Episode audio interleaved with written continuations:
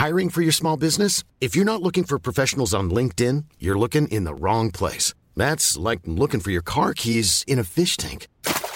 LinkedIn helps you hire professionals you can't find anywhere else, even those who aren't actively searching for a new job but might be open to the perfect role. In a given month, over 70% of LinkedIn users don't even visit other leading job sites. So start looking in the right place. With LinkedIn, you can hire professionals like a professional. Post your free job on linkedin.com slash people today.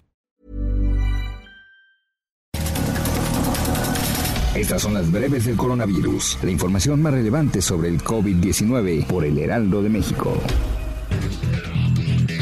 La Secretaría de Salud a nivel federal reportó que en México hay 1.474 muertes más por coronavirus, con lo que suman ya 171.234 en el país. La dependencia notificó que hay 1.968.566 casos confirmados, lo que representa 10.677 más que el día de ayer.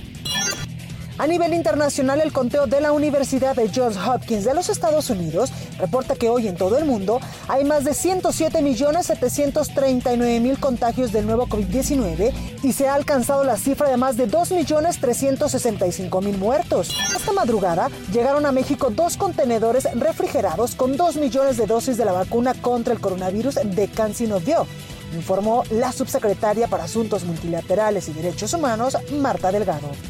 El secretario de Salud de San Luis Potosí, Miguel Ángel Lutzow, informó que se encontró de manera preliminar una nueva variante de COVID-19 en el estado, lo que podría causar más cuadros graves de la infección. De acuerdo con especialistas, entre el 70 y el 75% de los errores en el diagnóstico de coronavirus en México se debe a las fallas en la recolección de muestras, por lo que es vital la capacitación del personal de salud en la toma de pruebas. El Instituto de Investigación Biomédica de Bellinzona, en Suiza, anunció que ha complementado con éxito la fase preclínica de un anticuerpo doble de la nueva generación, capaz de proteger contra COVID-19 y todas sus variantes, y de prevenir mutación del virus. Un grupo de investigadores independientes rastreó información de miles de publicaciones relacionadas con los síntomas de coronavirus, indicando que hasta ahora son 55 las diferentes manifestaciones que pueden experimentarse durante la enfermedad y prolongarse hasta largo plazo.